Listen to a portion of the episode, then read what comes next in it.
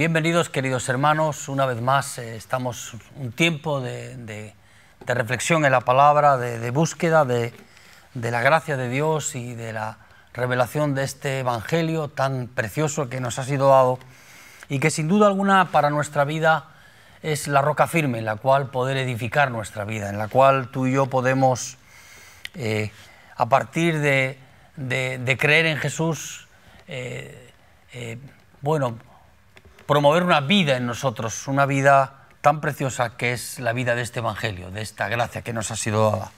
Dice la palabra de Dios en el Evangelio de Juan, en el capítulo 20, versículos 30 en adelante.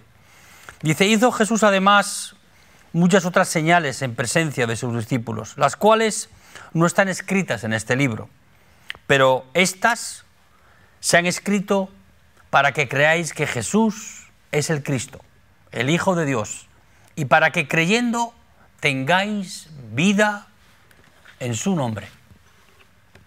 El Evangelio de Juan es uno de los evangelios más intimistas, donde Juan, el amado, va encontrando una línea en la cual da mayor importancia a aquello que creemos. Porque en realidad eh, nuestra experiencia con el Evangelio viene a través de la fe y a través de aquello que creemos. Jesús hizo siete milagros impresionantes que están relatados aquí en el Evangelio de Juan. Todos ellos tienen un solo propósito, tanto estos que están escritos como todos aquellos que no tenemos constancia porque no están en la Biblia, pero todos tenían un mismo propósito. El propósito era que tú y yo pudiéramos creer que Jesús es el Hijo de Dios. Que no solamente que creamos que Él es el Hijo de Dios, sino que creyendo en Él, en Jesús, tengamos vida y vida eterna.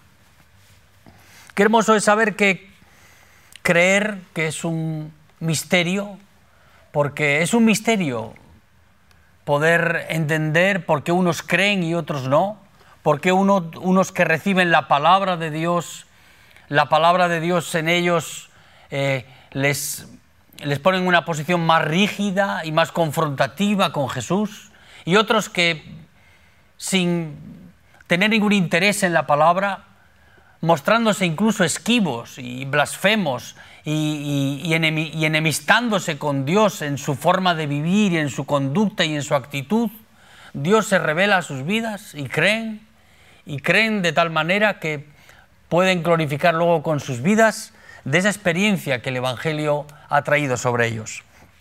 Creer es un gran misterio.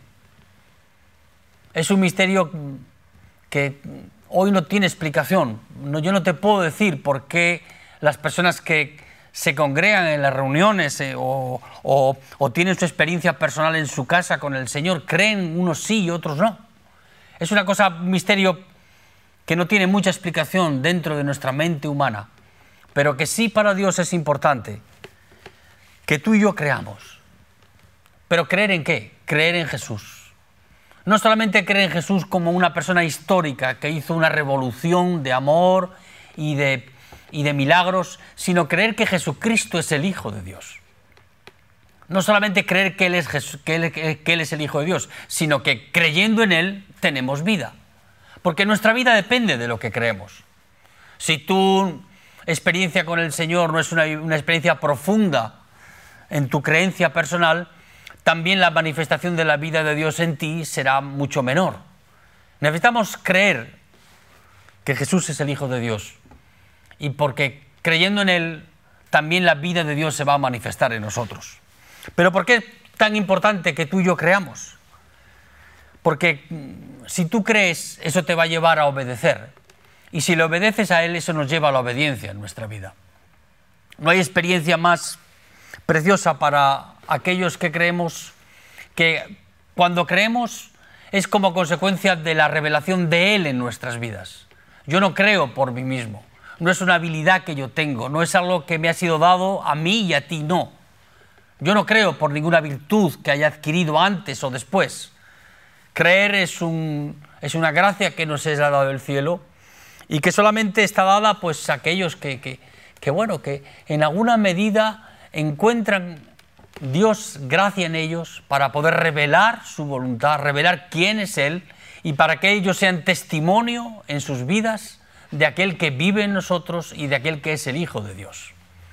¿Por qué es tan importante creer? Porque creer es, es lo que nos vincula con el Evangelio, es lo que nos permite a ti y a mí poder caminar en la voluntad de Dios y expresar en nuestras vidas que aquello que creemos no es un discurso vano y vacío de contenido, sino que es una experiencia vital que sobrepasa nuestras vidas, que nos excede a nosotros y que da como resultado la manifestación de la gracia de Dios en nosotros. Tan importante es creer que cuando el etíope en Hechos de los Apóstoles, en el capítulo 8, volvía de Jerusalén para, su, casa, el funcionario de la, de la reina Candace. Él había, él había ido a Jerusalén a adorar a Dios, pero él no conocía a Dios por revelación de las Escrituras. Él conocía a Dios por la revelación de lo que había oído de Él, por la información que Él tenía, por aquellas cosas que, que había escuchado, pero que no habían sido reveladas por el Espíritu Santo en su vida a través de la palabra de Dios. Y el Espíritu Santo hizo una cosa impresionante. Mandó a Felipe, que estaba en Samaria, al desierto. ¿Qué razón puede haber para que Dios mande a alguien al desierto si allí no hay nadie? Pues allí había una persona a la cual el Señor quería revelar a su Hijo Jesús en su vida. Y mientras iba el, el etíope con su carro caminando por el desierto, leyendo Isaías 53, se acercó Felipe y le preguntó, ¿tú entiendes lo que lees? Y el etíope, sin esa revelación sencilla y genuina que solo, solo, solo la palabra de Dios puede traer a nuestras vidas, le contesta, ¿cómo entenderé si alguien no me lo explica? Y entonces Felipe, tomado por el Espíritu Santo, comienza desde, desde, desde el Antiguo Testamento hasta el Nuevo Testamento a predicarle el Evangelio al etíope. Y llega un momento en que el etíope eh, le pregunta a Felipe, ¿hay algún impedimento para que yo pueda ser bautizado? Y Felipe le dice, si tú crees de todo corazón, bien puedes. Y la respuesta que da el etíope a Felipe es la respuesta de aquel que la revelación de Jesús en su vida es como consecuencia de, que, de lo que las escrituras habían traído sobre él. Él no entendía por sí mismo. Él leía Isaías 53 y no era capaz de comprender quién era el Mesías. No sabía si era ese Jesús o era otro. Pero cuando Cristo opera en nuestra vida, cuando las escrituras, cuando la palabra de Dios predicada en nuestras vidas, el Espíritu Santo la unge, Él solamente tiene un propósito, es revelar a Cristo en nuestra vida. Y cuando Felipe le preguntó al etíope, ¿Qué impide que yo pueda ser bautizado? ¿Hay algo que impida? Y dice, no, si crees, bien puedes de todo corazón. Si crees de todo corazón, bien puedes. Y el, etíope le contestó, sí, yo creo que Jesucristo es el Hijo de Dios.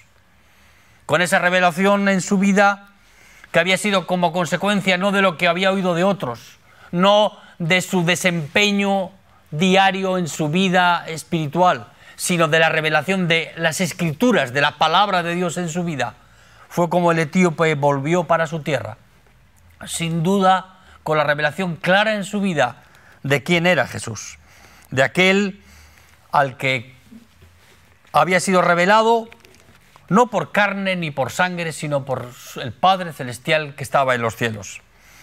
Uno de los misterios más grandes que hay en el Evangelio es por qué la gente cree y por qué hay otros que no creen. A veces uno piensa que Dios tiene favoritismos con las personas. A veces uno puede pensar que, bueno, eh, que es posible que haya algo en algunos que permita que la semilla de la palabra dé fruto y en otros no. En la parábola del sembrador, Dios Jesús trata de dar una explicación por qué muchas veces la semilla se hace infructuosa en las vidas de las personas. Porque muchos que escuchan el Evangelio lo escuchan una vez, reciben la palabra, pero después o ahogados por los afanes de este mundo o porque han dejado crecer la cizaña y, los estorbos se ahoga la palabra, otros porque tienen un corazón muy duro, pero ninguna de estas explicaciones que da Jesús habla de por qué unos creen y otros no. Nosotros no podemos creer en Jesús si Él no nos convence primero. Dice la palabra de Dios en el Evangelio de Juan, el capítulo 16, vamos a leer los versículos del 11 en adelante.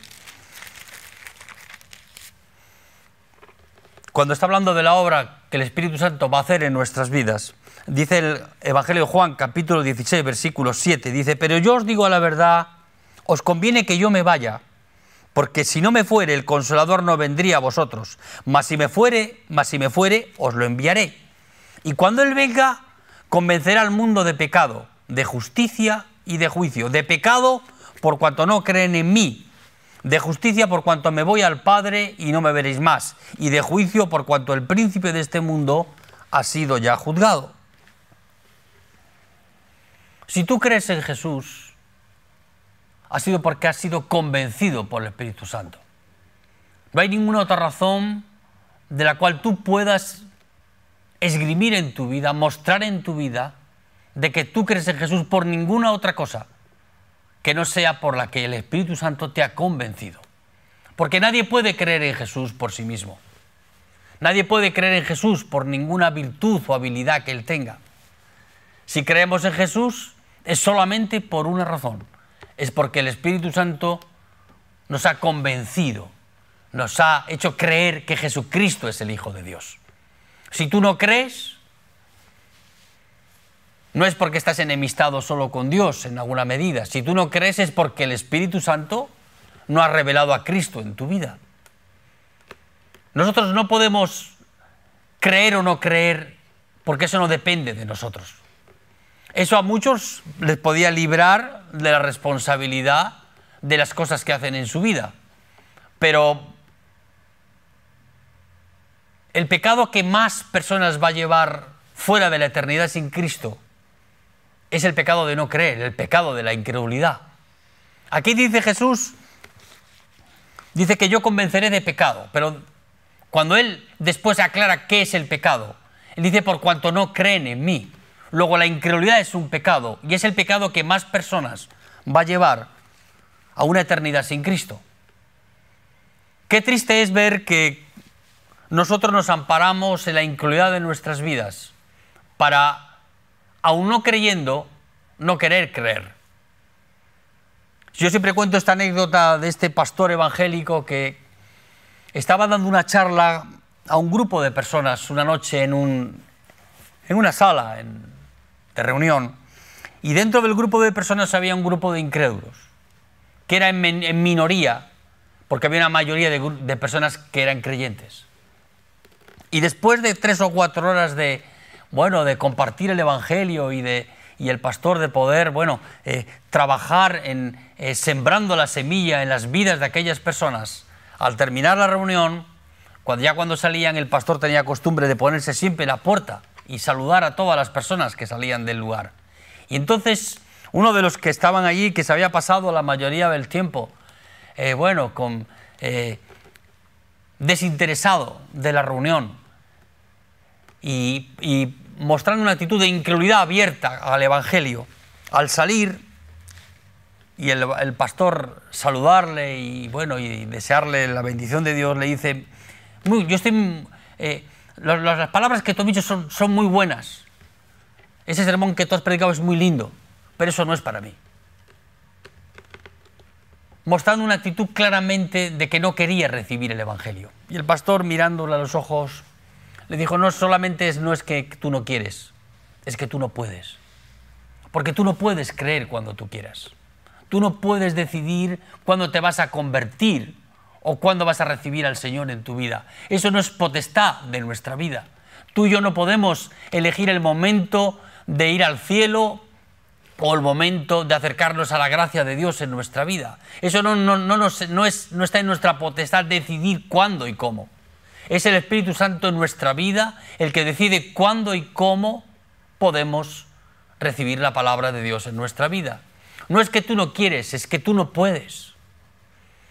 Y tú no puedes porque tú no puedes doblegar al Espíritu Santo para favorecer tu vida y creer, sino que el Espíritu Santo en su, en su gracia, en el mover del Padre, en Él, es el que lleva a poder revelar el Evangelio en las vidas de las personas. Muchos han renegado de Cristo a lo largo de la historia. Dos de las personas que más vehementemente han tratado de, bueno, de, de justificar su incredulidad y de denostar el Evangelio y de, bueno, promulgar una vida anti Dios y una vida antigracia. Uno de ellos fue Friedrich Nietzsche, un filósofo alemán muy importante en su época. Él escribió varios libros de los más, bueno, de los más eh, enemistosos que, que, puede haber uno contra Dios. Uno de ellos, el Anticristo, era un manual del, ateísmo, a los cuales muchas personas quedaron atrapadas en él. Dice sus biógrafos que a los 39 años se volvió loco. Se volvió loco porque se convirtió. Él tuvo una experiencia personal con Cristo en su vida. Cristo se reveló a él. De sus escritos tan retorcidos, donde el ateísmo y donde la negación de Dios y la negación de, la gracia de Dios y de su Hijo Jesucristo eran, eran, eran una apología absoluta, detrás de esos renglones torcidos y, incrédulos de su corazón y, que ponían enemistad entre, entre Dios y los hombres, estaba la revelación del Hijo de Dios. Y Dios se reveló a la vida de Nietzsche cuando tenía esa edad. Sus biógrafos dicen que de los 39 a los 45 años sufrió un shock psicótico y quedó loco. Él, en sus últimos días de esa experiencia con Jesús, él era hijo de pastor evangélico, era una persona que conocía el Evangelio. Y él en sus últimos días, ya pronto cerca de la muerte, escuchó, supo decir una de las frases más impresionantes que él pudo decir durante toda su vida. Él dijo, Galileo, me has vencido. ¿Por qué? Porque tú no puedes vencer a Jesús. Tú no puedes erosionar la imagen de Jesús. Tú no puedes denostar al Cordero que venció en esa cruz del Calvario. Tú, por mucho que te quieras enemistar contra Dios, no lograrás que Dios deje de amarte, aun siendo su peor enemigo.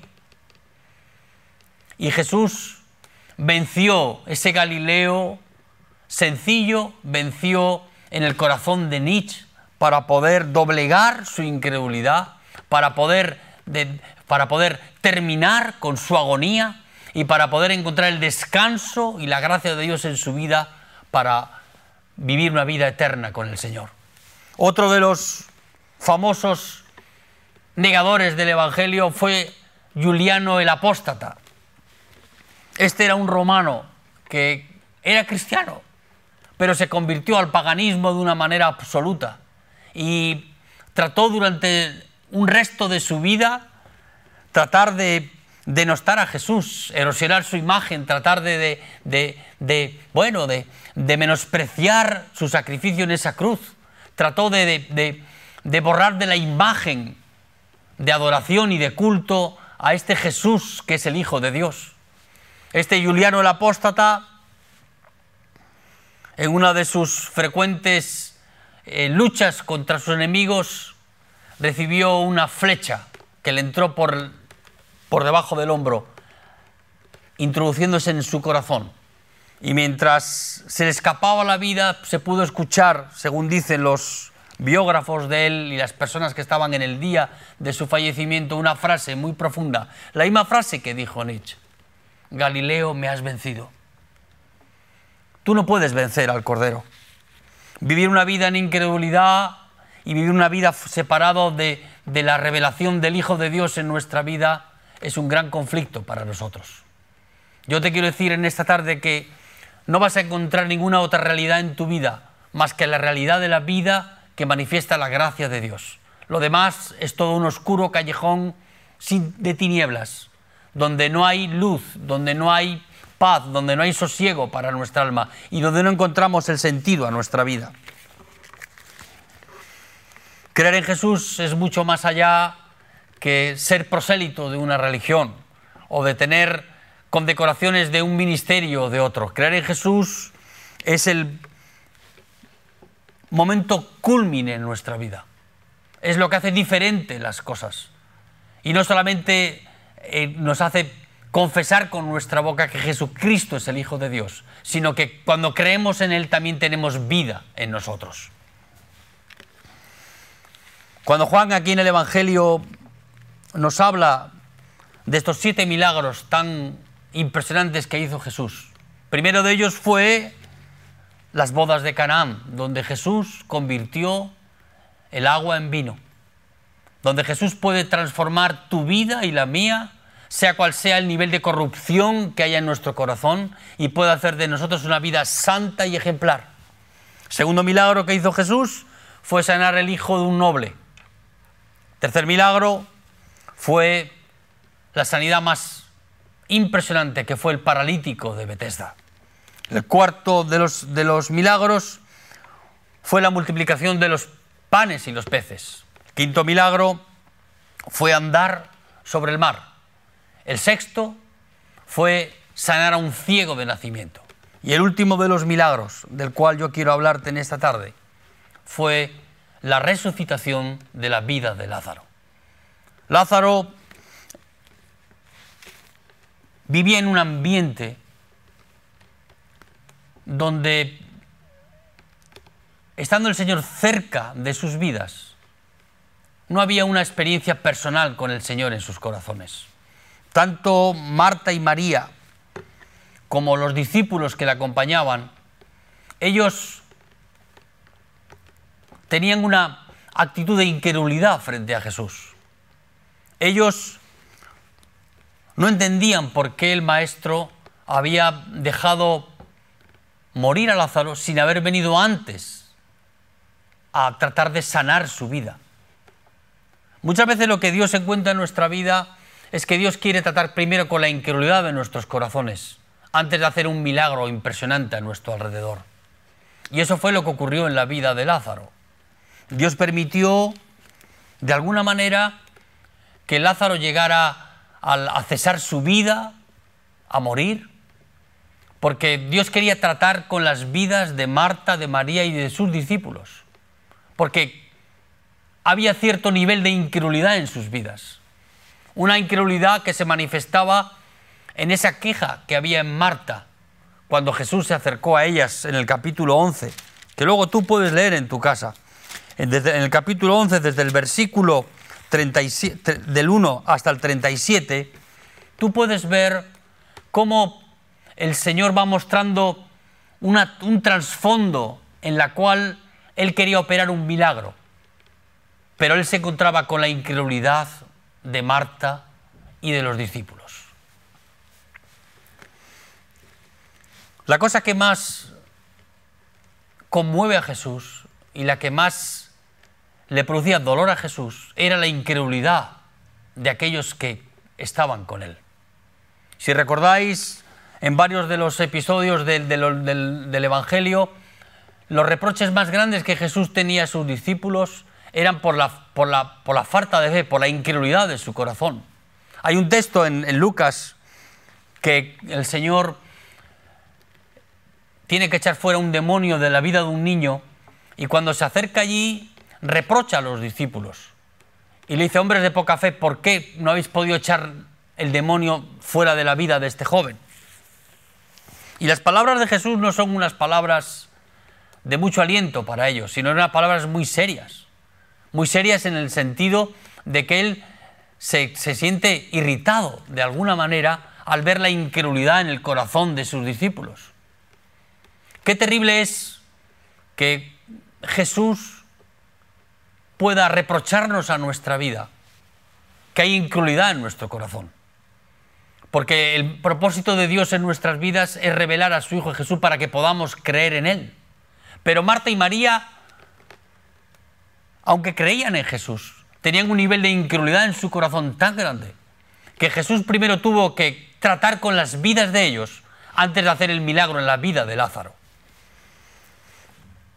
Aquí vemos en este capítulo de Juan, en la resurrección de Lázaro, en el previo a la resurrección de Lázaro, cómo Jesús trata, antes de tratar con Lázaro, trata con Marta y con los discípulos y con todos aquellos que acompañaban a Marta y a María en ese funeral, en ese, en ese momento de dificultad en sus vidas, trata primero con ellos. Porque el propósito de Dios en nuestras vidas es tratar la incredulidad de nuestro corazón. Él, Jesús, una de las cosas que más le irritaba era la incredulidad. De hecho, él cuando entra en Nazaret y encuentra un nivel de incredulidad muy grande a su alrededor, dice la palabra de Dios que él no hizo más milagros en esa ciudad por causa de la incredulidad de ellos. Y a veces eso es lo que ocurre en medio de nuestra experiencia personal con Cristo en la iglesia. Estamos clamando a Dios para que haya milagros, sanidades, y lo que Jesús encuentra primero allí es un nivel de incredulidad muy grande en sus discípulos, en Marta, no tanto en María, pero sí en Marta, y en aquellos que tienen un conocimiento de Dios. Y Jesús a veces no hace más milagros dentro de la iglesia porque se encuentra el mismo espíritu que había en las personas en Nazaret. Se encuentran personas que no han superado un, sus, que sus creencias no han superado el nivel de incredulidad de sus vidas. Y están atados. Están atrapados en esa incredulidad en su corazón y dan más importancia a la, a la presencia física de Jesús, como hacía Marta y los discípulos, que a la propia creencia de poder obrar sin que la presencia de Jesús estuviese allí. Los discípulos estaban muy envalentonados.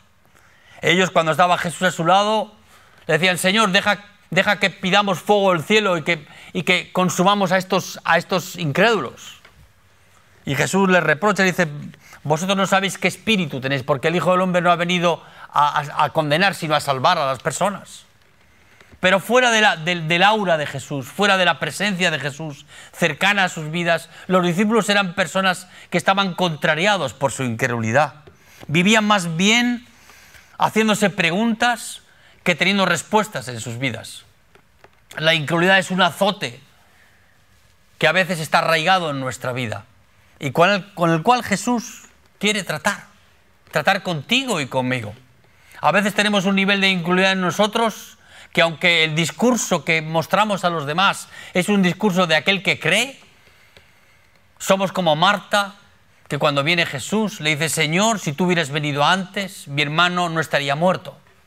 Pero Marta, no te he dicho que si crees verás la gloria de Dios. No te he dicho, sí, no, no, no te he dicho que sí, que yo soy la resurrección y la vida, que si crees en mí resucitarás en el día postrero.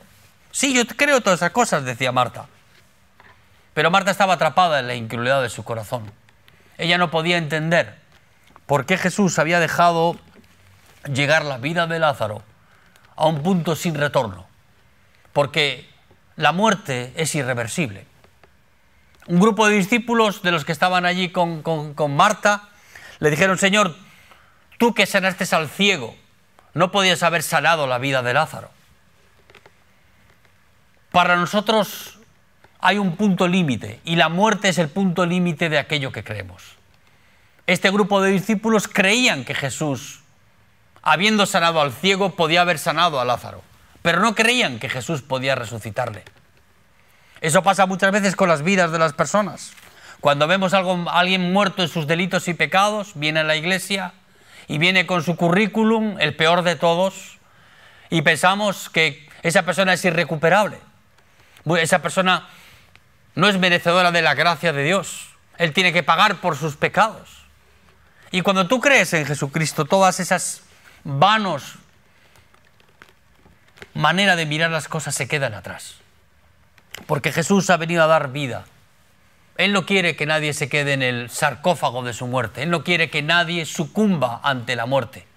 Por muy pecaminosa que haya sido nuestra vida, por muy desleal que haya sido nuestra vida con Dios y con nuestras familias, por muy, bueno, odiosa que haya sido nuestra existencia, Dios tiene un propósito en nuestra vida, que es salvar. Y eso es lo que Jesús vino a hacer con Lázaro. Pero primero, antes, de hacer el milagro de sanar a Lázaro, él tenía que tratar con otros muertos espirituales que había en esa escena. Los muertos eran aquellos que no creían en Jesús.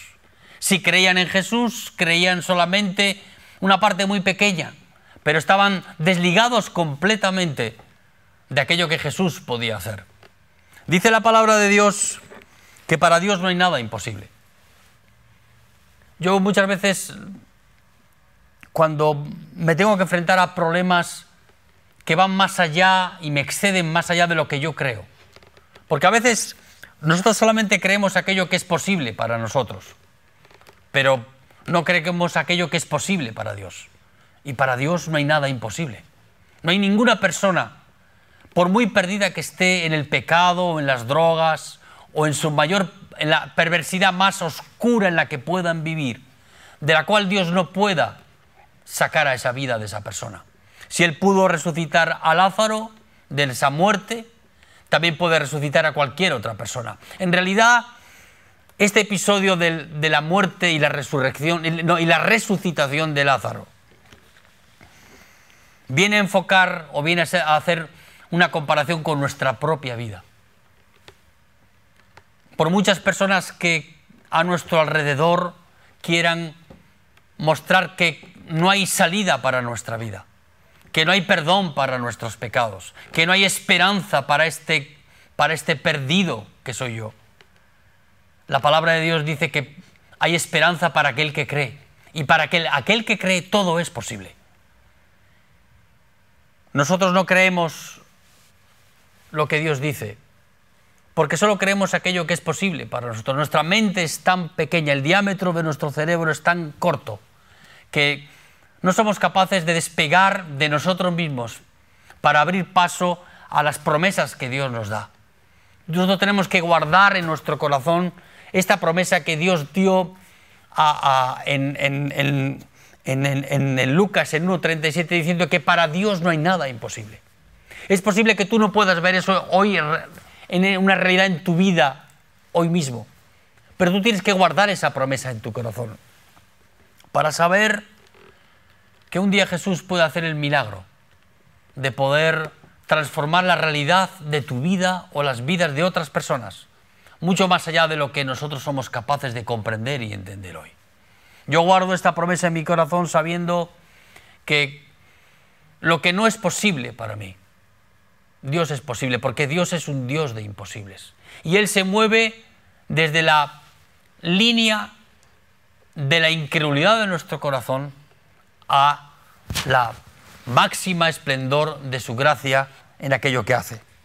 Qué hermoso saber que Dios quiere tratar con nosotros. Él no resucitó a Lázaro hasta que no trató con Marta y con los discípulos. Hay dos cosas que Jesús no va a hacer. No porque no pueda, sino las va a hacer porque Dios quiere que las hagas tú. La primera de ellas es la que Jesús, ante la tumba de Lázaro, después de todos estos episodios donde él fue puesta a prueba la fe de Jesús, donde María y los discípulos cuestionaban a Jesús, cuestionaban el accionar de Jesús, Jesús tiene que llevarlos a la propia tumba de Lázaro para hacer un milagro impresionante en la vida de Lázaro, pero primero en sus vidas. Evangelio Juan capítulo 11 versículo 38, Jesús profundamente conmovido otra vez vino al sepulcro. Dice, era una cueva y tenía una piedra puesta encima. Dijo Jesús, quitad la piedra. Yo me pregunto, digo, Señor, tú le mandaste quitar la piedra a aquellos que no creían.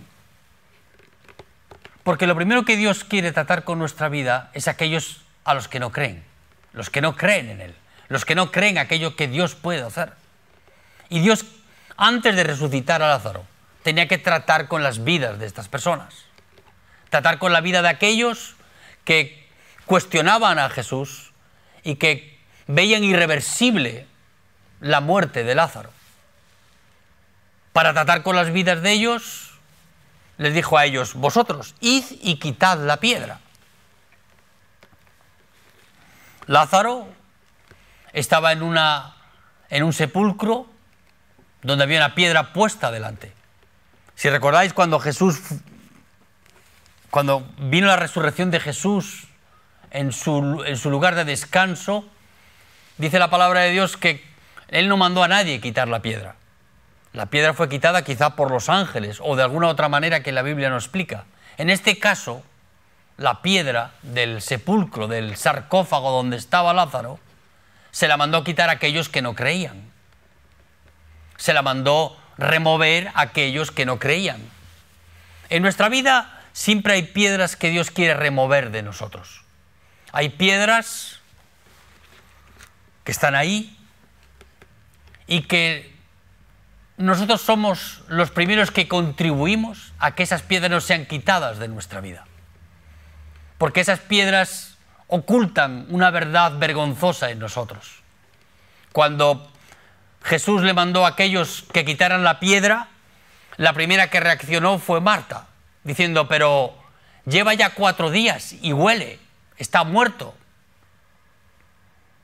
A veces hay piedras en nuestra vida que no las queremos quitar porque detrás de esa piedra oculta algo vergonzoso y algo que desagrada a nuestras vidas. Muchas veces la incredulidad que hay en nuestra vida no es como consecuencia de nuestra negativa a creer, sino que hay una piedra en nuestra vida que Dios quiere remover y nosotros no estamos dispuestos a quitarla. Porque esa piedra lo que oculta es que hay algo ahí muerto, hace cuatro días y que ya huele y que es vergonzoso para nuestra vida. Muchas veces somos los primeros nosotros que no queremos remover la piedra. Eso fue lo que le dijo Jesús a estos incrédulos. Quitad la piedra. y es lo que Jesús te dice a ti y a mí en esta tarde.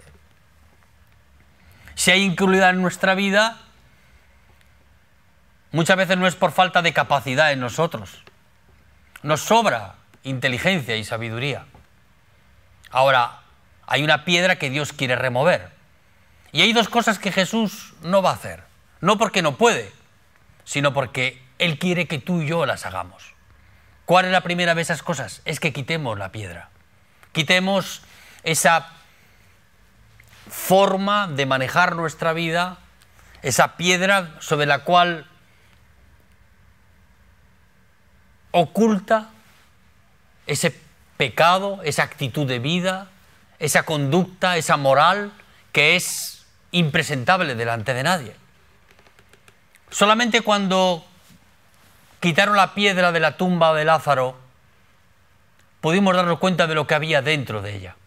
Dice la palabra de Dios y dice Marta que ya olía. Si tú quitas la piedra muchas veces de las vidas de las personas, te encuentras con algo que no es agradable. No te encuentras con un perfume y un olor grato. Lo que te encuentras es con un olor fétido y nauseabundo, que es imposible de aspirarlo en tu vida. Por eso muchas personas no quieren remover la piedra en sus vidas. Por eso muchas veces Dios tiene que tratar con nosotros, como quiso hacer con este grupo de discípulos, con Marta, para vencer su incredulidad. Si tú crees en Jesucristo, por muchos pecados que haya en tu corazón, por muchas piedras que Dios tenga que quitar de tu vida, Él lo va a hacer. Ahora Él quiere ver que tú estás dispuesto a remover esas piedras de tu vida. Muchas veces somos los que más contribuimos a que la piedra siga ahí, porque nos avergüenza que los demás puedan saber lo que hay detrás de ella. Es como la caja negra del avión, es como el cuarto oscuro donde escondemos las cosas que nadie quiere que sepa. Y esas piedras se convierten en un signo de, en un símbolo de incredulidad en nuestra vida, que lo único que hacen es que no podamos vivir el Evangelio en su dimensión real en nuestra vida. Si quitas la piedra, te vas a encontrar con una cosa que no te gusta. Por eso nos aferramos tanto a eso. Dice la palabra de Dios en el Evangelio de Juan, capítulo 3, versículo 19, y esta es la condenación, que la luz vino al mundo y los hombres amaron más las tinieblas que la luz porque sus obras eran malas. A veces nos aferramos a esas cosas y esas cosas son las que producen incredulidad en nuestra vida. Y Dios quiere librarnos de esas cosas para poder libertarnos de esa esclavitud en la que están nuestras vidas. Hay dos cosas que Jesús no va a hacer. No porque no puede, sino porque las tenemos que hacer tú y yo. Y la primera es quitar la piedra, remover la piedra. ¿Cuántas piedras hay en el camino entre nosotros y el cielo? Hay muchas piedras. Y hay piedras que solo tú puedes quitar. Hay decisiones que solo tú puedes tomar en tu vida. Hay cosas a las cuales tú tienes que dejar que la luz del Evangelio entre para poder librar de esa raíz de esclavitud que hay en tu corazón. Y mientras no se ha quitado la, la piedra, Dios no va a poder hacer el milagro. A veces le clamamos al Señor, Señor, haz un milagro. En este caso, Jesús esperó primero a quitar la piedra para después hacer el milagro sobre la vida de Lázaro. Si a veces queremos, si queremos ver algún avance de prosperidad espiritual en nuestra vida, tenemos primero que quitar la piedra que, que impide eso. La piedra que está ocultando una verdad irreconciliable en nuestra vida. La piedra que esconde lo más oculto de nuestro corazón.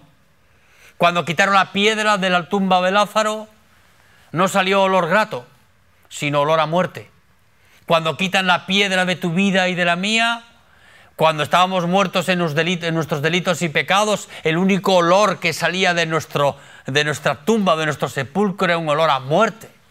Pero dice la palabra de Dios en 2 de Corintios, quiero leerte una, una palabra que me ha dado el Señor esta tarde. Segunda de Corintios capítulo 2, Segunda de Corintios capítulo 2, versículos del 14 y el 15. Pablo está hablando aquí de una experiencia tan personal y prodigiosa, que es la experiencia de aquel que ha nacido de nuevo. Segunda de Corintios capítulo 2, versículos 14 en adelante. Mas a Dios, mas a Dios gracias el cual nos lleva siempre en triunfo en Cristo Jesús. Y por medio de, nosotros manifiesta en todo lugar el olor de su conocimiento. Para que Dios, para que, porque por Dios seamos gratos olor de Cristo en los que se salvan y en los que se pierden a estos ciertamente olor de muerte para muerte y aquellos olor de vida para vida. Y para estas cosas, ¿quién es suficiente? Qué hermoso es que cuando Cristo quita remueve la piedra de nuestras vidas y sale el olor nauseabundo y fétido. Aquellos que han pasado de muerte a vida, que han tenido un encuentro personal con Cristo en su vida, que han nacido de nuevo, han dejado, al quitar la piedra y, bueno, invadir con ese perfume ingrato todo el lugar donde estaban.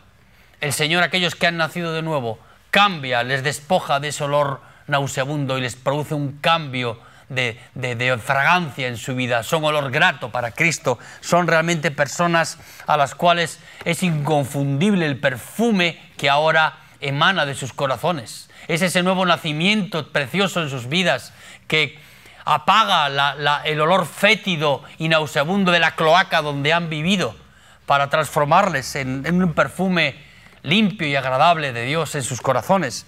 Qué hermoso saber que Dios puede a través de nuestras vidas, si tú quieres, remover esas piedras para que saliendo el olor fétido y nauseabundo, tu experiencia con el Señor pueda producir un, un olor grato y agradable para Dios.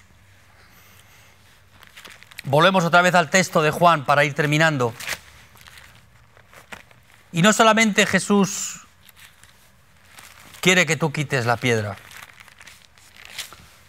sino que Jesús quiere que tú y yo desatemos al que está atado. Dice aquí la palabra de Dios, quitad la piedra. Marta, la hermana del que ya había muerto, le dijo, Señor, de ya, porque son de cuatro días. Jesús le dijo, ¿no te he dicho que si crees verás la gloria de Dios?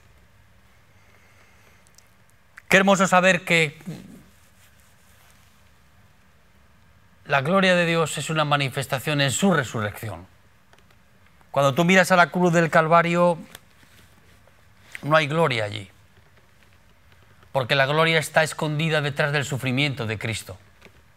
Nadie mira la cruz como un lugar que anhele para su vida. La cruz es el símbolo de la vergüenza, de la derrota, del pecado, de la muerte. Pero Jesús venció en esa cruz. Y en su resurrección podemos ahora ver la gloria de Dios. La gloria de Dios no es no se manifiesta en la cruz, se manifiesta en su resurrección.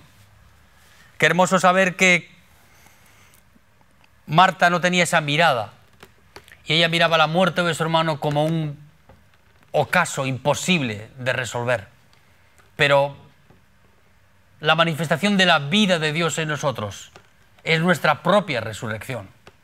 Cuando tú crees en Jesucristo, cuando tú no te aferras a tu incredulidad, cuando la piedra es removida de tu vida, entonces podemos ver detrás de la cruz del Calvario donde Cristo hizo su obra en ti, hizo su obra en esa cruz por ti y por mí, vemos que en su resurrección, en esa nueva vida que Dios te da, que es una vida nueva que antes no tenías, porque es la vida de la resurrección de Cristo, es una vida que nunca termina, es la vida que Dios te da a ti y a mí. Claro que termina la vida física, pero la vida que recibimos por la fe en Cristo, esa vida no termina, esa es la vida eterna que nos es dada en esa cruz a ti y a mí, la misma vida que recibió Jesús en su resurrección. Y Jesús le ha dicho, no te he dicho que si crees verás la gloria de Dios. Para ver la gloria de Dios tenemos que creer. Y para creer tenemos que mirar más allá de la cruz, más allá de lo que nuestros ojos ven, para ver con los ojos de la fe lo que Cristo hizo por nosotros, que es salvarnos de nosotros mismos. Entonces quitaron la piedra donde había sido puesto el muerto. Y Jesús, alzando los ojos a lo alto, dijo, Padre, gracias te doy por haberme oído. Yo sabía que siempre me oyes, pero lo dije por causa de la multitud que está alrededor, para que crean que tú me has enviado. No solamente Jesús ordena a, estos que no creían que quitaran la piedra, sino que se da el sumo placer de mostrar que su comunión con el Señor, su intimidad con Dios, era tan absoluta que cuando oraba, él manifestaba que él ya sabía cuál era la voluntad de Dios y ya sabía lo que Dios iba a hacer mucho antes de lo que él lo hiciese, porque él vivía en absoluta comunión con Dios. Él sabía absolutamente y claramente en su vida los pasos que iba a dar el Padre antes de que él lo dijera. Él ya sabía que, que Lázaro iba a resucitar. Estaba esperando el momento oportuno para que a través de esta oración también Él contagiara que a través de la comunión con Dios, a través de nuestra, de nuestra intimidad con Dios, nosotros podemos saber lo que el Padre va a hacer, porque el Padre nos revela su voluntad a nuestras vidas, mucho antes de que lo vayamos a hacer. Y, y Jesús aquí muestra otra faceta más de su intimidad con el Padre, una faceta que muchas veces está escondida a nuestros ojos, que es la faceta en la cual nuestra comunión y nuestra experiencia personal con el Señor eh, nos lleva a vivir en esa, bueno, en esa gracia y en esa autoridad de saber que aquello que, nos ha, aquello que vamos a hacer nos ha sido antes de que vayamos a hacerlo. Y Jesús, y habiendo dicho esto, clamó a gran voz y dijo, Lázaro, ven fuera. Qué hermoso saber es que la palabra de Jesús tiene poder para poder librarnos de la muerte en nuestra vida. Pero Lázaro salió de su tumba y salió atado de manos y de pies. Es más, es, es, es difícil de, de comprender cómo él pudo llegar hasta donde estaban los discípulos y Jesús en las condiciones en las que estaba sepultado. Porque aquí la costumbre en, en los países donde vivimos no es, eh, eh, no es vendar a los muertos. Allí sí lo es. Y para Lázaro era muy difícil caminar en esas condiciones y acercarse. Yo más bien creo que los, los, los discípulos se acercaron a, a, Lázaro y, Y cuando él salió de la tumba, por, por, sus propios medios, entonces se encontró con los, con los discípulos.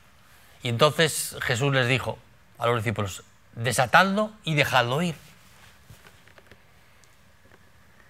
Hay dos cosas que Jesús quiere hacer y que no las va a hacer Él, sino que las vamos a hacer nosotros. La primera es remover la piedra que hay en nuestra vida. Y la segunda es desatar al que está atado. Desatar a aquel que tiene una cultura de vida como un difunto, como un muerto. Cuando muchas veces las personas se congregan en los cultos y vienen a las reuniones y, tienen su primera experiencia con el Señor en sus vidas, aunque podamos ver en ellos algún cambio de conducta, de moral en sus vidas personales y podemos ver que, bueno, que, que la gracia de Dios está actuando en sus vidas. Si esa persona no ha nacido de nuevo, todas esas costumbres morales buenas que vemos en sus vidas no perduran. Porque hay que desatarlos de esa cultura de la muerte en la que vivían y la cual vuelven a traer a la iglesia de nuevo. No es que Dios se revela a nuestras vidas y todo cambia. Hay que despojar cada vida, cada persona, de esa cultura en la que viven despojarla de las vendas que siguen amordazando su cuerpo y que siguen siendo cosas que arraigadas en sus vidas son un estorbo para poder vivir el Evangelio. Si no nacemos de nuevo y no tenemos una experiencia personal con Cristo en nuestra vida, tú puedes vivir el Evangelio Y aunque haya muestras de moralidad, de buena conducta, de sabiduría, de conocimiento bíblico, tú puedes seguir todavía atado con esas vendas invisibles a esa vieja a ese viejo hombre, a esa vieja cultura que el hombre humanista, que el hombre carnal no quiere desembarazarse de ella. Y Jesús no va a quitar las vendas. Jesús no va a quitar de tu cuerpo de tu vida, esas cosas lo vas a tener que hacer tú. Y la única forma de despojarte de esas cosas en tu vida es ese proceso tan personal que la cruz tiene con nosotros. No hay otra manera posible de llevar a este pecador que es Juancho del sarcófago donde vivía, de esa vana manera de vivir en la cual he vivido tantos años y despojarme de ella para poder vivir una nueva vida en Cristo. Eso solo puede hacer la cruz del Calvario. Eso solo lo puede hacer tu experiencia personal con este Evangelio, que es capaz de transformar la vida de este bandido que era yo y hacer de esta vida una vida donde se manifieste el olor grato de Cristo, donde la manifestación de la vida de Dios va en nuestras vidas, no como un, no como un añadido a nuestras vidas por nuestro desempeño, sino como una gracia que no viene de nosotros, sino que viene de Cristo, que está arraigado en nuestra vida. Ese proceso de, cambio y transformación en nuestra vida tan singular, es ese proceso de despojarnos de esas, de esas viejas vestiduras, de esas viejas formas en que el viejo hombre se movía y en el viejo hombre pensaba y creía. Es romper la cultura del que ha estado muerto para vivir una vida que el Evangelio nos da a aquel que está vivo. Y tú y yo tenemos esa posibilidad en nuestra vida. Tú y yo podemos ser conscientes en nuestra vida personal de que hay cosas en nuestra vida que Jesús no va a hacer. No porque no pueda, Él puede hacerlo. Pero para vencer la incredulidad de tu vida, tú tienes que creer. Y la única manera de que tú creas es que tú recibas revelación por ti mismo de lo que Jesús quiere hacer en nuestras vidas. De que tú y yo podamos, viendo la piedra en el camino, no esquivarla para seguir ocultando no solo los pecados en nuestra vida, sino esa raíz de incredulidad en nuestro corazón que nos impide poder creer en Jesucristo. Tú no puedes ir al cielo si no crees. Tú no vas a poder llegar a la presencia de Dios si no tenemos una fe genuina en nuestra vida Despojarnos de la incredulidad es el mayor de los tesoros para nuestra vida.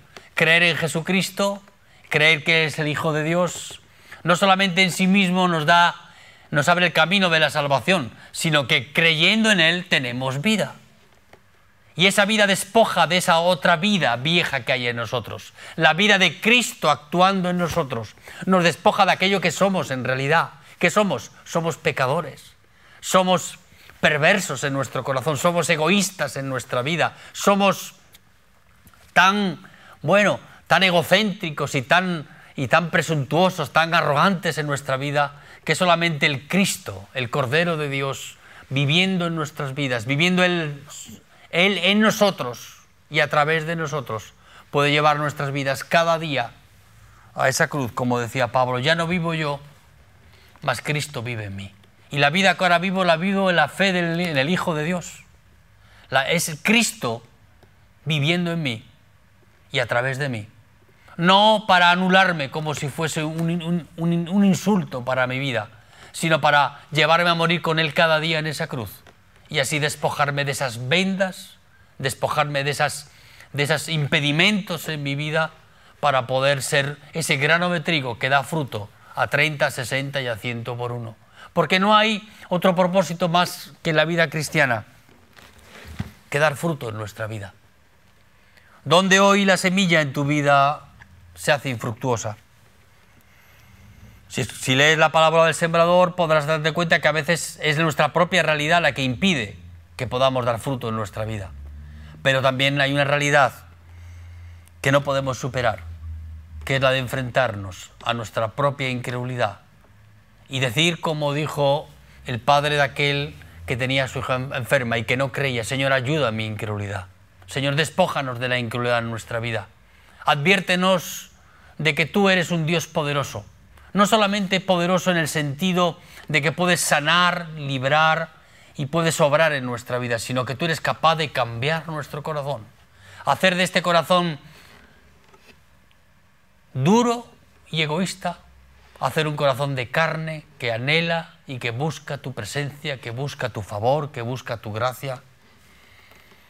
Hay dos cosas que Jesús no va a hacer. No porque no puede sino porque quiere que las hagas tú y yo.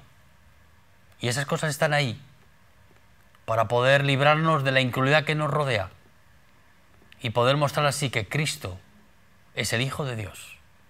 No hay mayor manera en la que tú puedas glorificar a Cristo en tu vida. No es desde un púlpito, no es desde eh, que Dios te use haciendo sanidades y prodigios. Es desde la manifestación de la vida de Dios en tu vida esa vida que es inconfundible, que es el olor grato a Cristo.